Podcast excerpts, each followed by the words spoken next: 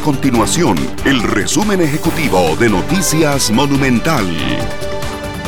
Hola, mi nombre es Fernanda Romero y estas son las informaciones más importantes del día en Noticias Monumental. El alcalde de San Carlos, Alfredo Córdoba, renunció a su salario por seis meses, mismo tiempo que fue suspendido de su cargo mientras se le investiga por el caso Diamante de supuesta corrupción en municipalidades.